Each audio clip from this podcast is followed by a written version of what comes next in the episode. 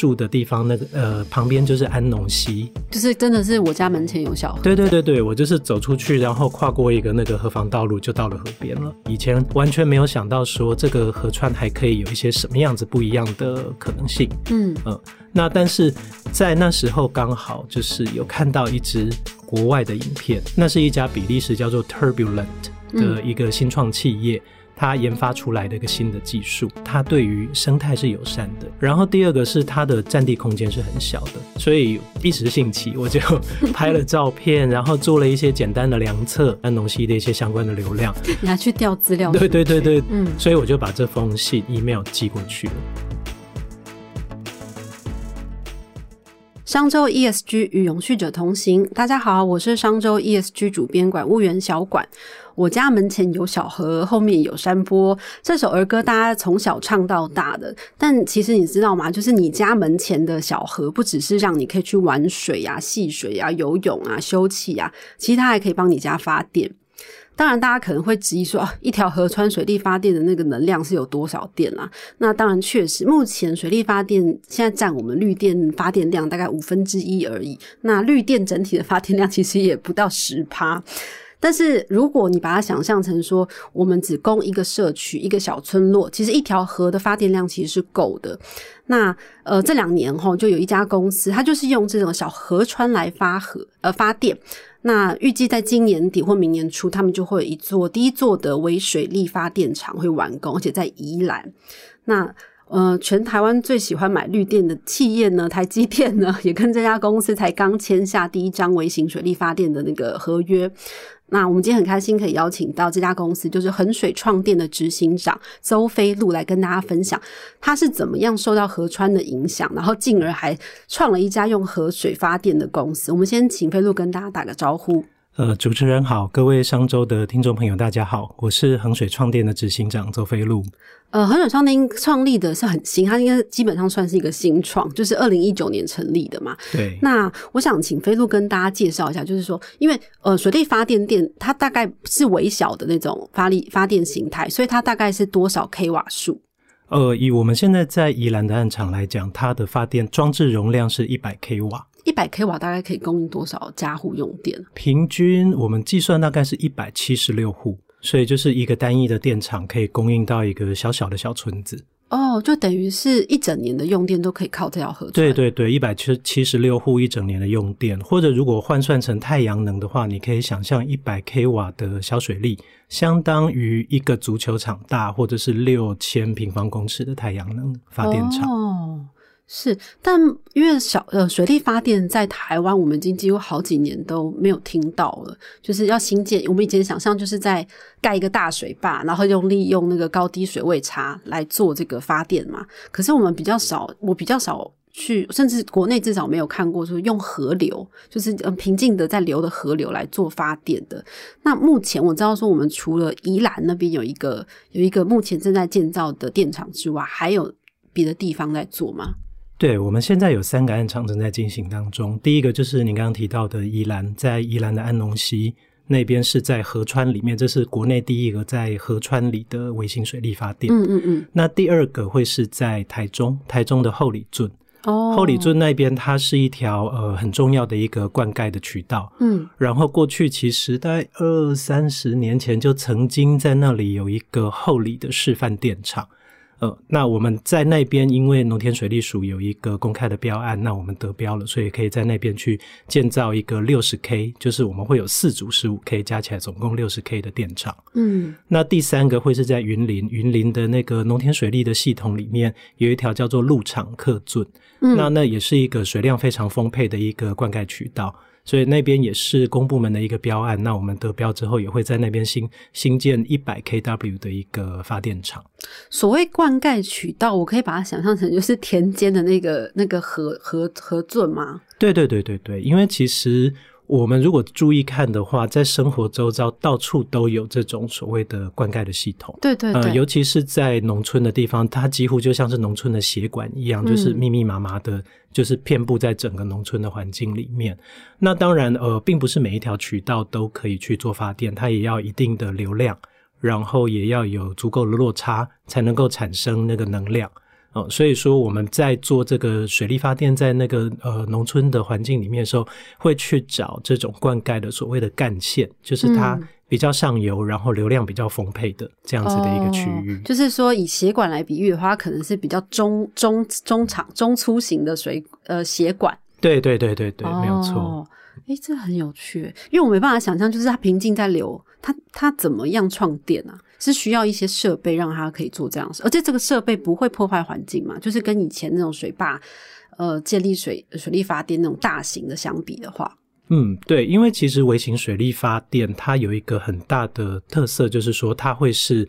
呃遍布在。很多个点，而不是说建一个大的，然后把所有的水都蓄在那边，然后用集中的力量来去发完电之后再排到下游去。嗯，那微型水力发电就是它会，我在我的呃，在我的思考里面，它是一个顺应自然环境的，就是顺着地势下来，只要有适当的地点，然后在那边顺势去建造一个电厂。取一部分的水，而不是全部的水，因为河流需要有一个基本的生态的激流量，然后也需要去，也需要那个水量去维护它周遭的一个植皮环境。所以说，取一部分的水，然后在已经有的水利设施，或者是说顺着那个河下来有落差的地方。去做发电，那发完电之后，水是直接在现地排回到原来的河道里面去的，这样子对于生态的影响就会降到最少。所以可以说，它并不会与农争水，或是与大自然争水，并不会发生这样的事情。对对对，就是呃，关键在于说，在发电的时候，我取了这个水。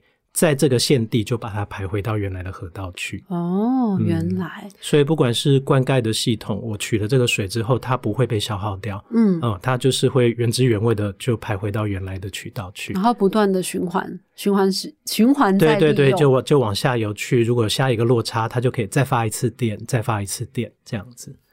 所以那个机组会很大吗？呃，其实不会。最小的，我们最小的机组，它的占地空间。大概直径是两米二哦，对，所以就是的一张大桌子，两两张大桌子并在一起的那个空间，大家可以想象，这就是一个发电厂。而那样子的一个空间所发出来的电，大概也可以供应到将近二十户人家一整年的用电量。这蛮呃，就是大家可能就是过去是没办法想象这件事，就是微微型发电到底可以做到什么程度？其实就是可以在你家旁边、周边，它甚至跟你的环自然环境，就是呃生活环境是融为一体的。那我要问飞鹿，就说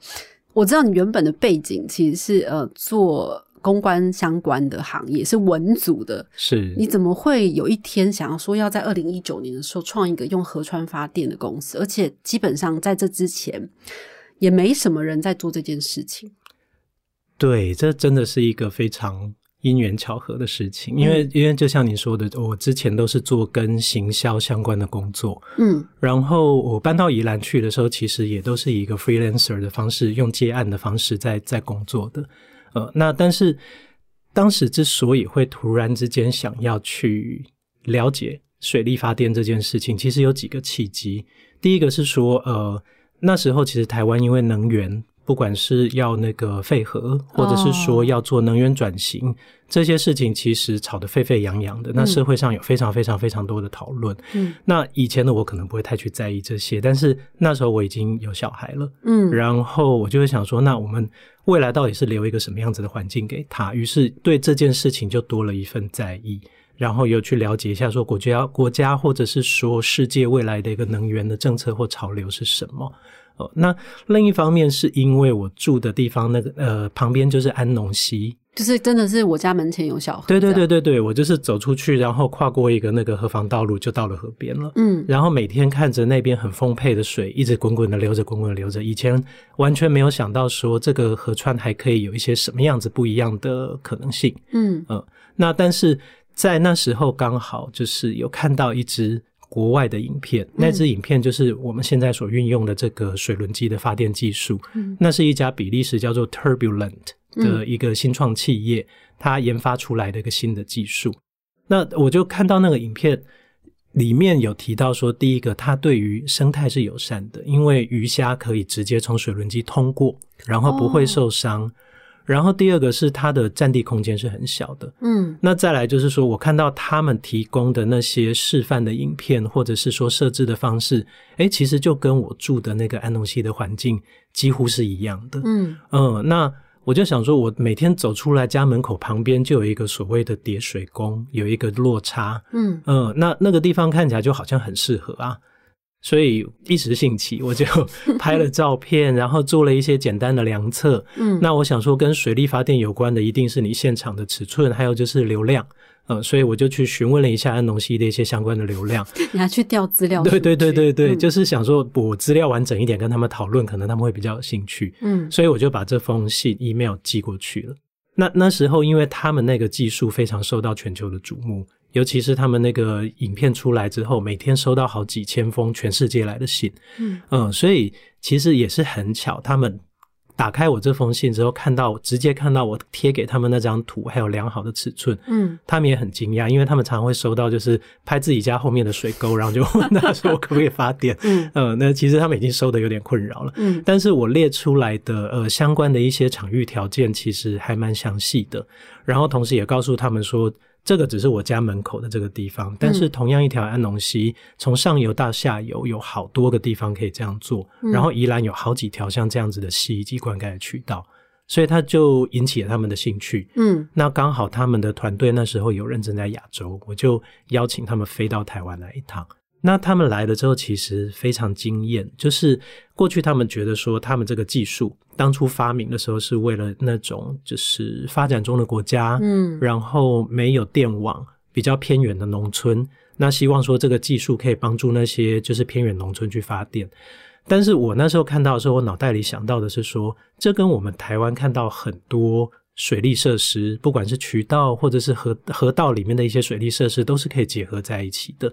那我把这个想法跟他们分享说，如果可以的话，我希望在台湾用这样子的技术，然后来去来去让我们的河川、让我们的渠道都会变成是一个可以内建发电的。嗯呃，就是一条河不只是河，它也是一个好几个发电厂这样子。那他们觉得看完这边的水利环境之后，这个想法是很有可能的。呃，所以我们就开始合作了。可是从就是对方评估可行，到你实际要在当地呃拿一条河来做工程，你要做的事情非常非常多，就是地方政府也好，居民也好，你每一个人都要去沟通。嗯，对，这个这个过程是花了非常久的时间，包括说你要呃这个。呃，申请这些事情流程要跑很久，因为已经几十年来没有人在做这件事。，对对对对对嗯，我们以安农溪的这个案例来说，我整整花了两年半嗯，才取得施工许可。可是那个流程是难在哪里呢？我觉得它难是难在于，它是台湾的第一个案例，在河川里面做微型水力发电，所以说其实呃没有一个既定的流程在那里。那我就必须要在所有的主管机关跟相关的法规里面，去一一找到一条像像在拼图一样，把它拼成一个呃可行的方案。嗯然后一家一家的呃公部门去打通关。对，那我我我想呃，只要公部门的承办人员听到说，呃，这是台湾第一个，嗯，我接下来就是三个月再见的。哦 但因 不并不是说他们排斥，而是说他们也需要花时间去了解既有法规里面有什么样子的可能性。嗯然后或者是说他们有看到哪些不可行的地方，他要反馈给我。嗯，所以其实前面花了非常多的时间，光是在厘清法规跟流程上。然后同时在河川里面要做微型水力发电，要考虑的不只是那个设施本身，它要考虑渠道安全，它要考虑跟环境跟周遭的景观的融合，然后居民的意见跟想法，然后甚至说，比如说安农溪，它不只是一条河川，它也是那附近的一个很重要的景点。对，所以你在做这件事的时候，居民没有反对吗？就是说，你为什么来我们家的溪在边弄东弄西？呃，我前面做了蛮多沟通，然后我觉得很幸运的是说，安农溪是一个在地力量非常的强大的一条溪，所以说，呃，居民对于这件事情的关心，它不会只是一种抗拒的角度，他会是想要了解说，诶，那做这件事情对安农溪有什么好处，有什么不一样？那因为安农溪它是有一个在地的社群，叫做安农溪总体发展协会。嗯，那个协会成立于二零零八年，哦，然后他刚好跟你搬去宜兰的时候同一对对年对对，，是同一年。那他做的事情其实很简单，就是集合在地的居民的力量去整理跟维护那条溪，嗯除草、捡垃圾、维护环境，然后呃，从一开始一公顷的的范围开始认养，现在已经认养了九十几公顷，几乎整条安农溪的左右岸的那个高滩地都是由协会在维护的。那因为维护的很好，所以说安农溪现从以前被人家叫做笨兽 K，就是它里面长满了杂草的时候会丢很多垃圾在里面嘛。那现在已经变得很漂亮的时候，大家就反而会过来主动的去维护它。然后有这样子的一个在地力量在那边，我们在沟通的时候，把对安农溪未来的一个绿能发展的一个愿景带出来。那呃，我相信其实大家听到那时候听到的时候，一方面会觉得说很新奇，另一方面又会觉得说，哎，在我的家乡，如果这条溪可以再发电给我用的话，感觉好像还不错。很有趣哦。就安农溪，它其实是南阳溪的罗东支流之一了，就是它是其中一个支流啦。对，那我知道说它其实就是流流经三星乡嘛，嗯，所以它我上网查一下这个溪，它又有三星乡的生命之河之称，所以就非常有趣。嗯它平常以前就是可能办很多这种什么泛舟活动啊、水上活动啊对对这种。对对对对，我想就想说，哦，原来当地的居民维护这条河，其实花了很多心力。嗯嗯对，其实安农溪总体发展协会做这件事情，一开始是从不被谅解开始的，不被谅解嗯对，因为在早期的时候，在这种河川旁边的所谓的高滩地或者是水利地，会有很多人在那边种东西，嗯，嗯然后因为大家也都很勤奋嘛，就想说能多种一点就多种一点。可是当你要去维护这个河川的环境的时候，势必会跟这些过去的习惯产生冲突。那过了那一段之后，接下来大家很认真的去把草除了干干净净的，又开始有一个另外一个声音出来说：“诶，那生态怎么办？草除了这么干净，然后就没有栖地啦。”嗯那这个其实我觉得是一种思考的进步，就是说我们先把这个环境维护起来之后，又想到它有不一样的居民在里面，除了人之外，还有很多的生物，还有在地的生态。所以接下来就进一步进进进化到下一个阶段，变成是说有一些生态的区域开始做维护，开始做试点，然后开始做比如说鸟类的观察、生物的观察，去知道说在这边要怎么样子去维护一个生态，才能够让人类的活动跟溪流本身的生态可以去融合在一起。嗯嗯，所以其实这些都是从那时候一步一步进化的过程。那因为我也是协会的成员，然后也有参与在其中，所以对这些会特别有感觉，也才会决定说我第一个暗场一定要坐在安农溪。这是有一条你对它是有感情的河。对，因为我在那边其实，在河岸边散步了十年 然后每天就是我小孩出生之后，嗯我就搬到那边去，所以就每天推着我儿子在河堤边这样散步。嗯嗯、其实呃是真的很有感情。嗯那在这个过程之中啊，就是有没有什么是呃你觉得最难克服的的部分？就是呃，包括像刚刚讲的，就是说跑流程它已经过了，但现在我们进到工程的环节开始做了，目前有什么困难点？呃，我觉得就是大自然的力量这件事，因为在河川里面，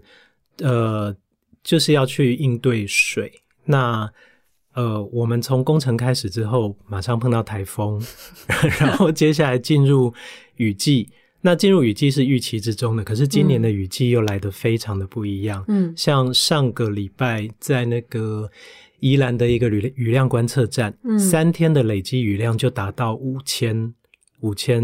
毫米。嗯呃，那台湾的平均年雨量是两千六，所以是三天就下了台湾两年的、两年的累积雨量。对，那所以呃，在那阵好雨来了之后，我们那个基地当然也就是也受到了一些破坏。嗯呃，那所以这些过程都让在河川里面做这个工程是多了一些挑战。嗯呃，那呃，当然，因为这是一个不会那么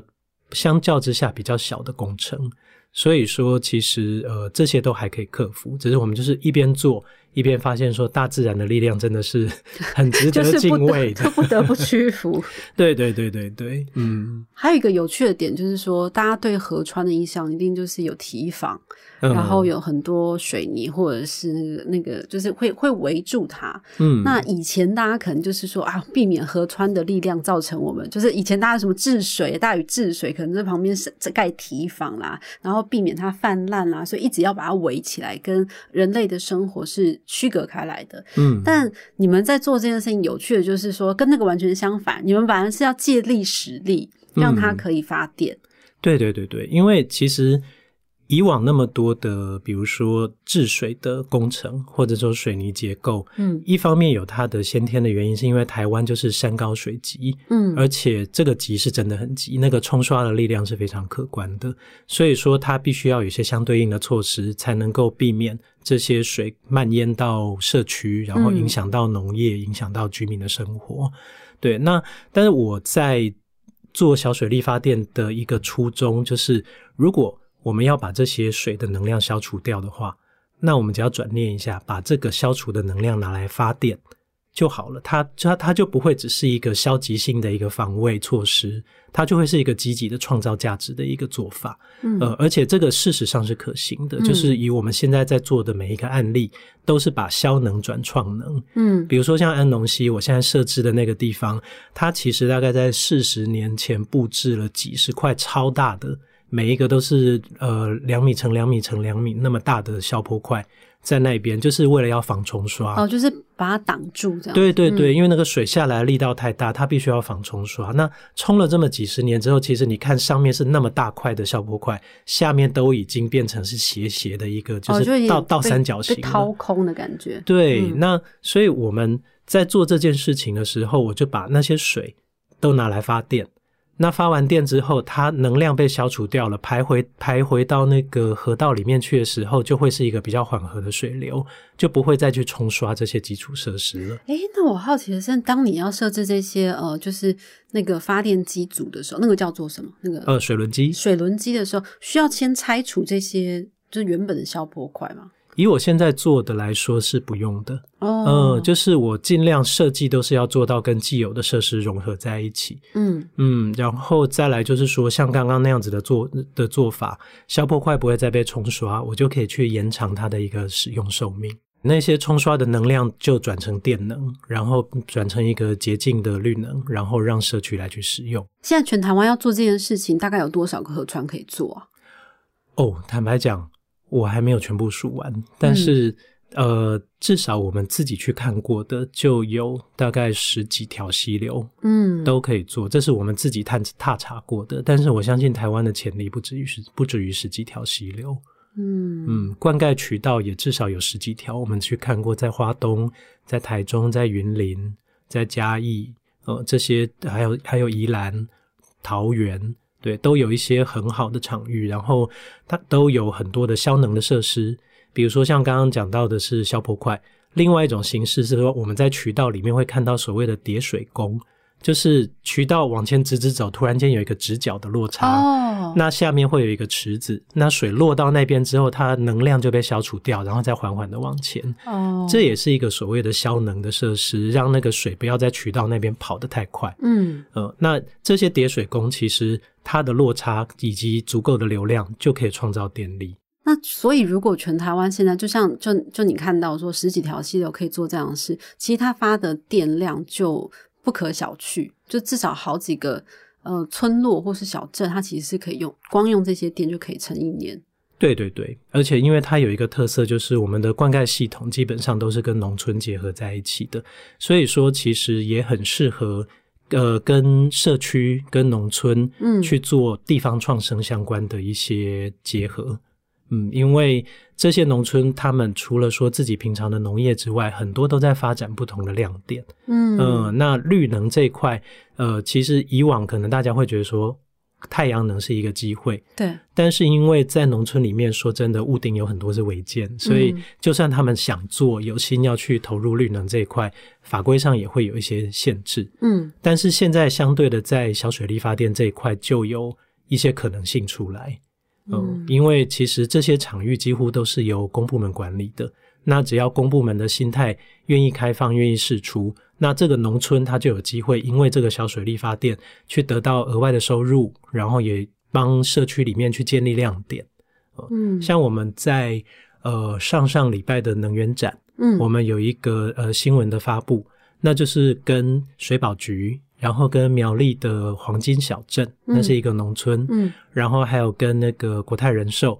就是四方合作，在那个黄金小镇里面要去建立一个微型水力发电厂。嗯嗯，那这是一个十五到二十 kW 的一个小小的发电厂，但这个计划特别的地方是在于说，居民他本身很积极主动，他们甚至是要主动出资。然后那个国泰人寿这边，他们也支持这个案子，所以他们不只会买电，而且也会把这个售电的收入变成是一个公益的捐款，哦，然后来去滚动到滚动流入到这个社区的未来的一个地方创生的活动里面。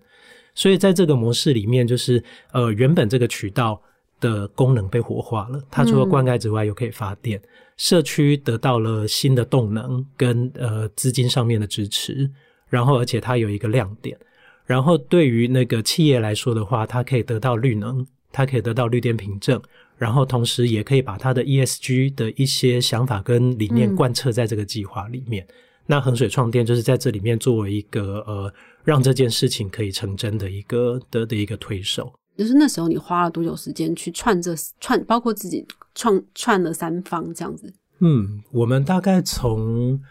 六月的时候，嗯嗯，开始去开始去呃规划这个案子，因为其实水保局大家可能觉得说，诶，他是做水土保持，做一些呃野溪相关的工程的，嗯。可是它有一块非常大的业务叫做农村再生，哦。嗯，然后农村再生其实是跟农业有非常深入的结合的。那我所以我们呃走到农村里面去的时候，常会看到说，哎，这个凉亭或者说这个村子里面的一些什么样子的计划，其实是农村再生基金去支持的。嗯那这些背后都是水保局，所以说水保局跟农村有非常深厚的一个连接。那我们那时候跟台中的，就是水保局的台中分局一起到苗栗的黄金社区去，然后去了解说，哎，他们不只是在推动他们农业，他还要在做休闲农业。因为那边是就是一个客家山村，嗯所以说有一些蛮独特的一些丘陵景观，而且它还有一个很独特，它是全台湾唯一生产红枣。哦嗯，是唯一生产红枣的一个产区。嗯在那里，你可以吃到还没有晒干的红枣，味道很特别。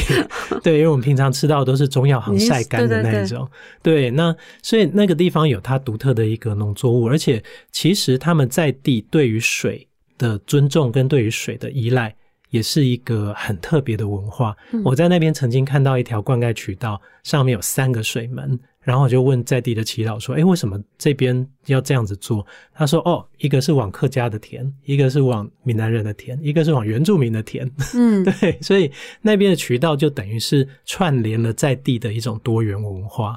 嗯，所以他们其实想要拿这个水来去再多发展一些新的亮点。那我们在跟他了解了之后呢，就提出说，如果是这样子的话，其实我们应该把这个当成公民电厂，而不是商业电厂的角度来思考。嗯让呃在地的力量先作为一个它的中间的支柱，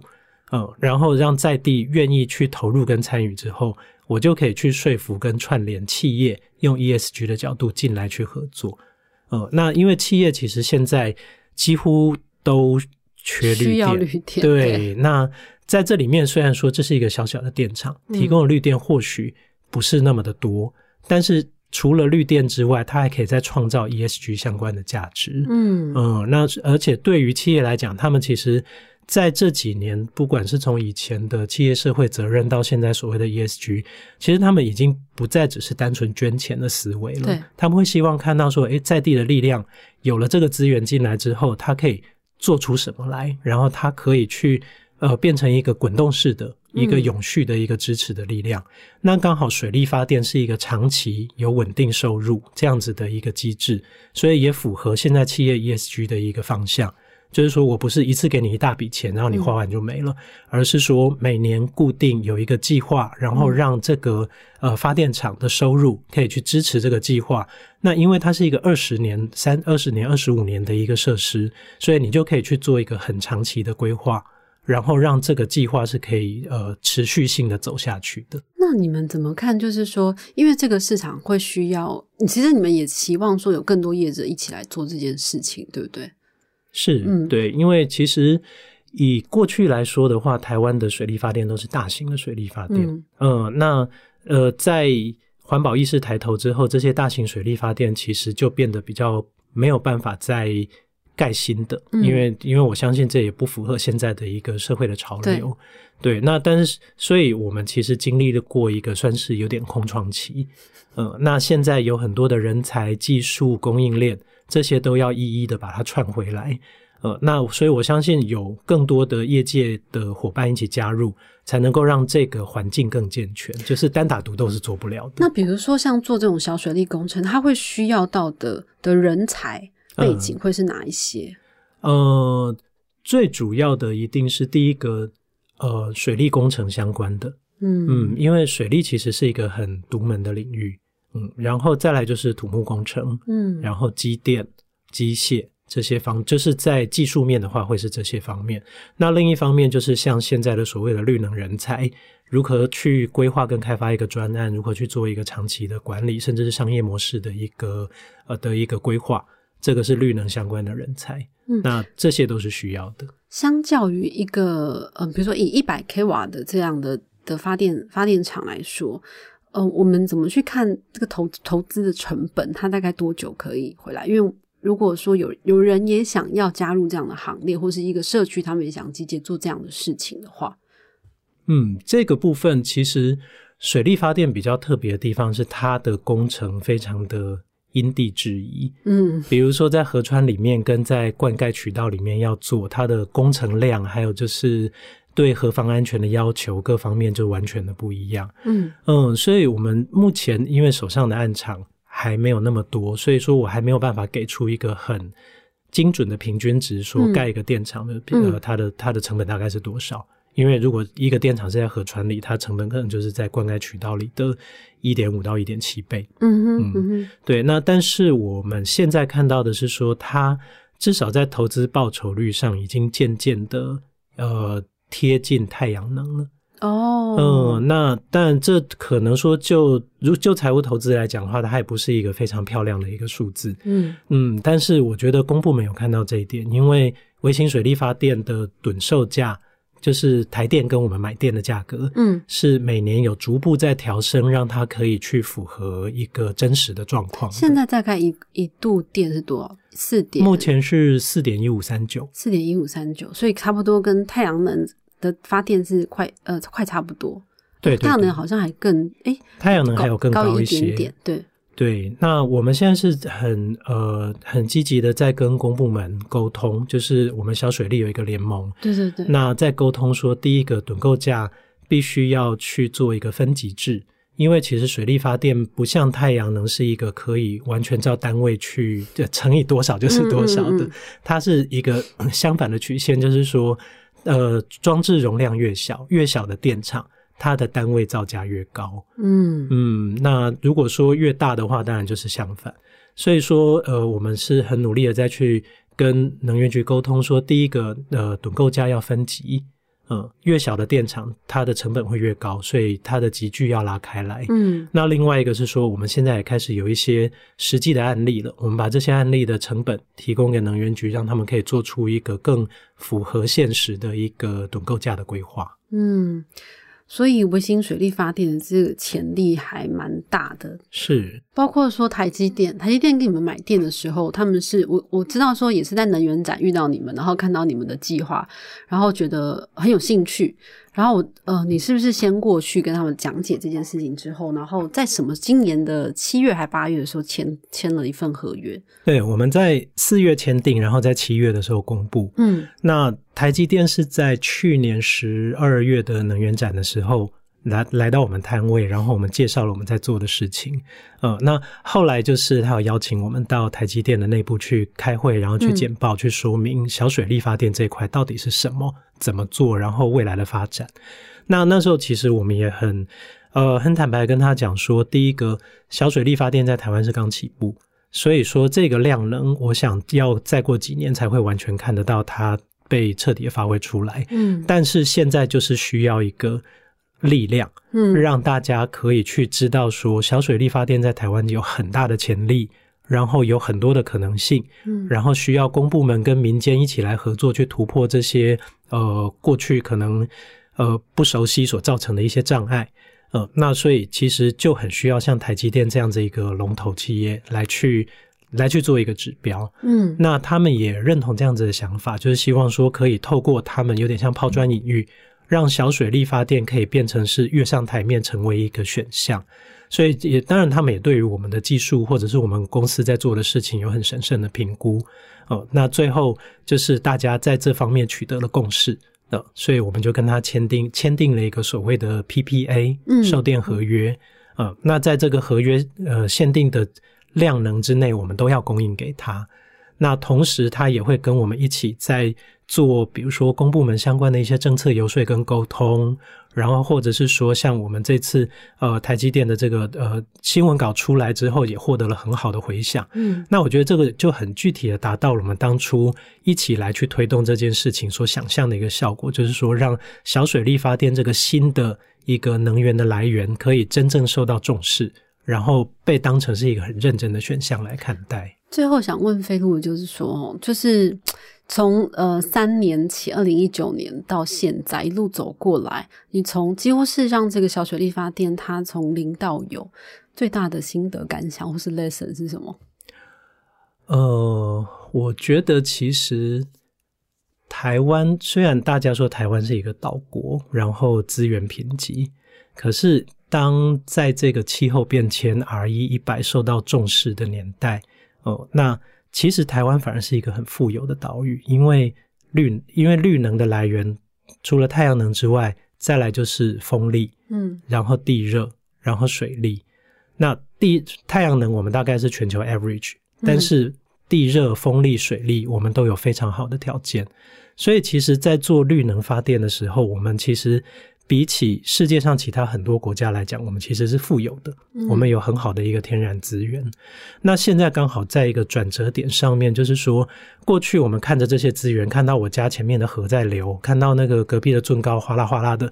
不会去思考到说它其实能够为环境或为我们生活带来一些新的可能性。嗯但是现在既然站在这个，我们一定要去做近邻，然后一定要为了下一代，一定要去让环境里面的碳排放去减少的时候，我们就要开始转念，把眼中看到的这些风景，一一的转化成未来的一些可能性。那我觉得这个是我在做水力发电这这几这三年以来最大的一个转变，就是说看到这些风景的时候，也会进一步去想到这些能量、这些大自然的资源，我们能够用什么样子的方式让它呃维持自然的样态，然后又可以顺势而为，让它创造洁净的电力。一个城市流经全岛的那个母亲河，它可以跟人、跟产业、自然环境，甚至是创造能源，就是发生各种各种的关系。那跟以前我们想象的河流可能只是戏水啊，甚至它是危险的，那感觉非常不同啊。今天很谢谢飞鹿到节目上跟大家分享这些。谢谢。跟听众朋友预告一下哦，商周在今年十二月九号会举办一场商周年度的重磅 ESG 论坛。碳竞争力高峰会，那这场论坛呢是商周其实第二年举办了，我们会邀请到国外的重量级专家，比如说世界碳定价联合主席，还有国内的一些顶尖领导企业来到现场，跟大家分享说怎么样把企业的减碳从成本变成一家企业的竞争力。欢迎大家踊跃报名，我们有线上线下的参与模式。那有兴趣的朋友呢，可以看我们这期 podcast 的介绍，我们会附上网址。那欢迎大家来哦。想要掌握最新最热的 ESG 趋势，欢迎大家订阅商周的 podcast 频道商周吧。商周 ESG 与永续者同行，我们下次再见喽。